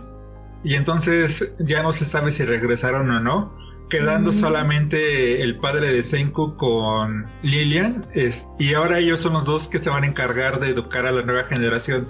O sea, lo siento, Inagaki, pero eso a mí se me hace un tanto ridículo. Sí, un poco. Que de nuevo, es un shonen y, los shonen hasta cierto punto son románticos porque no se van a meter en resolver los problemas eh, cruciales de la humanidad eh, desde un punto de vista filosófico. Eso ya es más para los seinen, por así decirlo. Y mm. tampoco lo tocan tan profundo, pero sí más profundo que los shonen, que lo terminan dejando en pues ahora somos amigos y vamos a luchar por el bien de la humanidad. O sea, eso es muy romántico. De nuevo, me gusta la serie, me gusta, no crean que no, pero sí me salta eso, nada más. Al, menos hasta el momento es lo único que me salta. Yo creo que sí son los únicos, las únicas paredes, como dices. Y bueno, los siguientes son las referencias geek. El Inagaki usa muchas referencias, ya sea directas como veladas a varias obras de cultura pop, como Shingeki no Kyojin, Dragon Ball, algunos memes y hasta Star Trek, pero en lo que se basa más es en los videojuegos. Y es que parte de la estructura de la obra está inspirada en los RPG o los juegos de rol, principalmente cuando obtienen un avance y sale el mensaje de que se obtuvo tal o cual ítem cosa que podemos ver en estos tipos de juegos, principalmente en las generaciones de los 8 y 16 bits. También hace referencia a videojuegos como Dragon Quest, eh, Monster Hunter o Super Mario. O sea, como dije y como ya hemos estado viendo, Inagaki es un geekazo. Sí, lo es. O sea, si tuviéramos medallas de caminantes de tierras infinitas, le enviaríamos una. Es maestro de, de las tierras infinitas, ¿no? Pues sí, la verdad es que sí es muy, no sé, a mí me gustó mucho el anime. No sé si así sea en el manga que justamente cuando consiguen algo sale como que logro. También es el manga. Sí, así también es. Oh, está muy perrón. La verdad es que sí está muy cool el anime. Y pues ya, vámonos con lo que realmente es la, la obra, ¿no? La ciencia detrás de la obra. Y pues ya dijimos cómo es que Doctor Stone topa con pared, pero como dije realmente no es importante más que nada porque al final de cada capítulo nos lo recuerda. Cuando dice esta no es una obra de ciencia, es una obra de ficción con procedimientos científicos, los cuales son reales. Los que vemos en la serie son reproducibles, pero como dice la misma serie, son peligrosos o ilegales en muchas partes del mundo, por lo que no les recomendamos que los hagan a menos que sean químicos o con la supervisión de uno. Si no, yo en el capítulo en el que hacen lo de la bomba, que es justamente lo que dices que es como que pegó porque dices que es más importante el oxígeno. Ajá. Eh, ahí sí dije, qué miedo, ¿no? Cualquier loco puede querer hacer una bomba. No, pues sí, pero como dices, al final si no lo pone Nagaki nada más teclea en internet y lo ve. tiene muchos procedimientos científicos y justamente creo que también eso es parte de lo que te atrapa a ver el anime. Sí, es el aglutinante, es el pegamento que une todo, ¿no? Porque no ves muchas series, o sea, ves muchas series de ciencia ficción y algunas como Star Trek que, se han ido creando las cosas que ellos predecían, como las tabletas que ya las usaban en Star Trek en los 90. Pero en este caso es un poco diferente porque es agarrar la ciencia y volverla anime. Sí. Y un anime entretenido.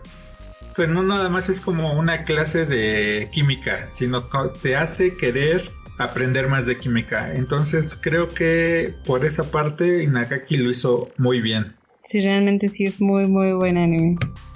Y pues ya para terminar vamos a hablar de lo que les decía de las peleas entre humanos y humanos, pero en este caso es la fuerza bruta contra los conocimientos científicos. Y este es un punto que se plantea dentro de la obra, pero dado que es un shonen no creo que se termine por profundizar y solo lo tocará Inagaki por encima teniendo un desenlace un tanto romántico como ya dije.